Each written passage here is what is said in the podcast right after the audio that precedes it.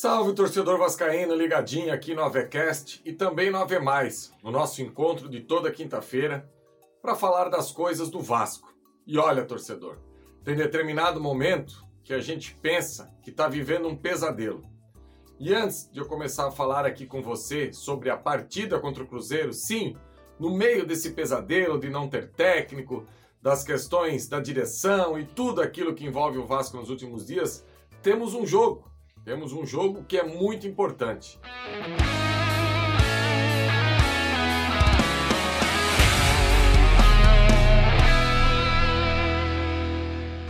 Galera, olha só. Antes da gente falar da questão do treinador, que é muito importante também e continua sem definição, e agora parece que existem apenas dois nomes: ou Rogério Ceni ou Pesolano. Eu quero falar aqui um pouquinho sobre o jogo do próximo sábado. E esse jogo já escancara a falta de planejamento que o Vasco teve em algum momento. Porque a questão do Paulo Vitor não fazer mais parte do plantel do Vasco, lateral esquerdo que veio do Internacional, o Flávio já traz essa informação pelo menos há 90 dias. A todo momento o Flávio dizia: olha, o Paulo Vitor não vai ficar, o Vasco vai precisar de um lateral esquerdo. E no meio desse turbilhão todo, aconteceu o que todo mundo sabia o Piton em algum momento ia faltar, ou pela questão de cartões, que é o que está acontecendo agora, ou por algum tipo de contusão.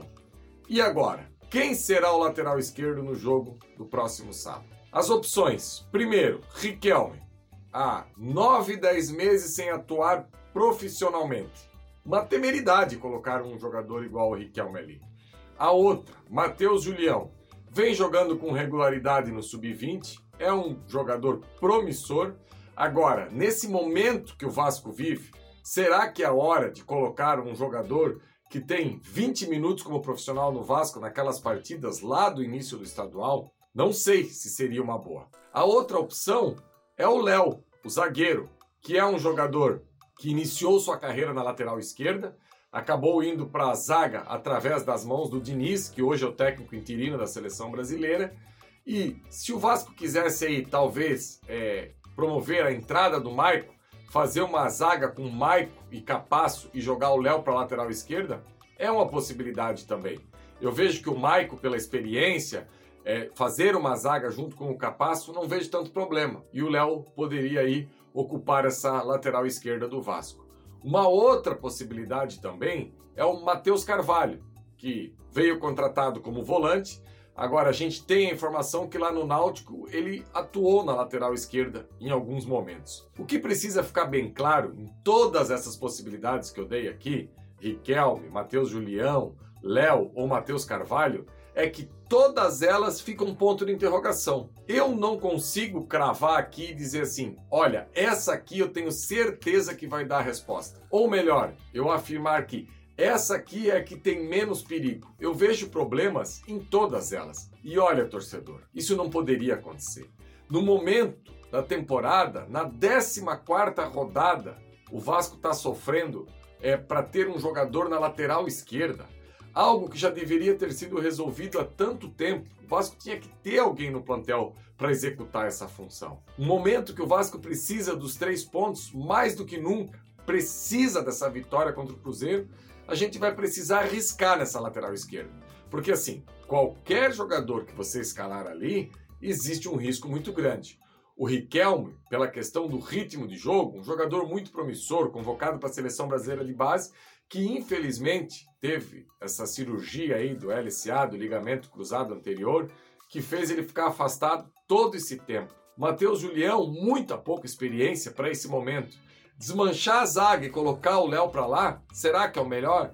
O Maico vindo para a zaga ao lado do Capasso? Não sei. Será que botar o Matheus Carvalho ali para mexer o mínimo possível e pegar um jogador que minimamente está com ritmo, porque o Matheus Carvalho era titular da equipe do Vasco até dois jogos?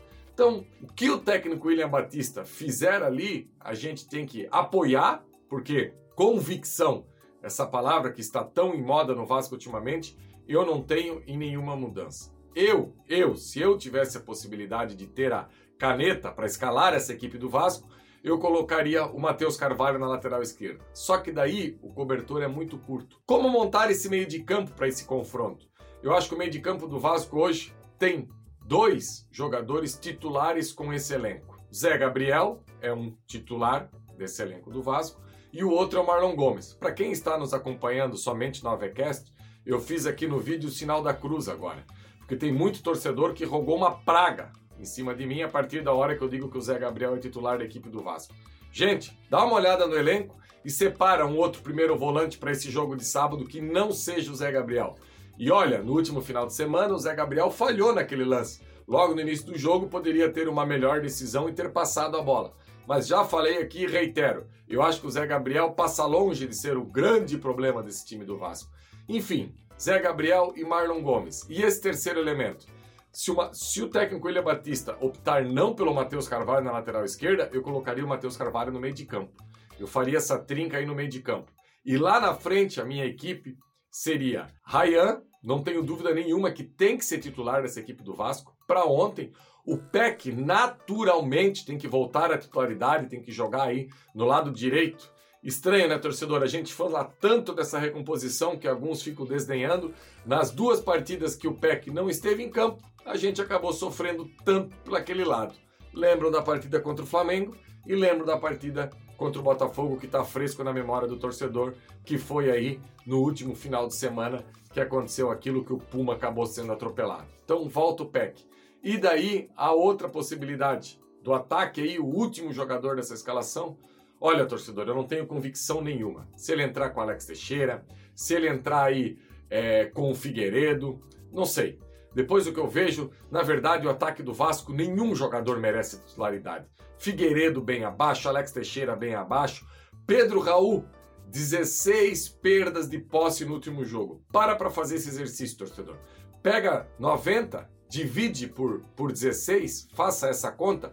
A cada mais ou menos 6 minutos, 6 minutos e pouco, o Pedro Raul tinha a possibilidade de é, ser acionado e perdia a bola. Isso não tem equipe que consiga sustentar uma atuação tão pífia do seu principal atacante. Então eu acho que o Pedro Raul tem que dar uma segurada. E para encerrar a nossa resenha de hoje por aqui, quero falar dessa história dos treinadores, possíveis treinadores do Vasco. Pelo amor de Deus, eu não aguento mais ouvir a história e ainda bem que o Flávio ontem no News trouxe essa informação, que o, os jogadores estão sendo consultados, mas a opinião deles não será fundamental. Primeiro, então por que está consultando? Alguém me explica por que, que vai consultar o jogador. Aí vaza essa informação e não foi só o Flávio que trouxe, outros profissionais de imprensa já trouxeram essa informação, que o elenco tem uma certa resistência ao Ceni, ou seja, só serve para criar um ambiente ruim. Agora, por que que esse pessoal tem uma resistência ao Ceni?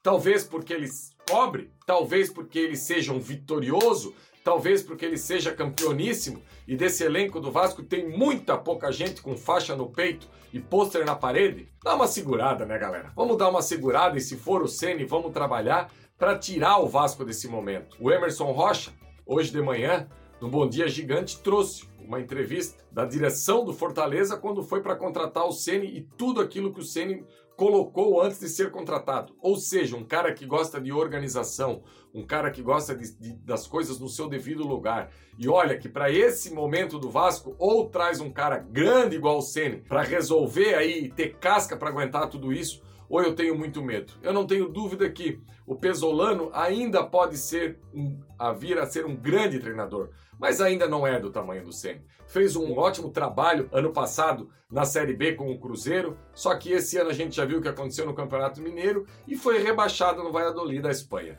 Eu acho que entre esses dois nomes, o Rogério Ceni seria o principal aí para assumir o Vasco. Pelo menos é o que eu espero, que a gente possa ter um treinador hoje ainda, definir hoje essa questão do treinador, para amanhã começar a trabalhar, sábado estar lá em São Januário, assistir o jogo, trocar ideia com o William Batista durante o jogo, porque não dá tempo de ficar esperando. O Vasco precisa e muito de ações para sair desse momento conturbado. Valeu, galera! Quem acompanhou a gente aqui no Havia Mais, mais uma vez eu pedi para você, deixe seu like, compartilhe esse vídeo aqui e você que está no AVCast, semana que vem a gente se encontra novamente para conversar de tudo que cerca o Vasco. Um abraço, galera, e até a próxima semana.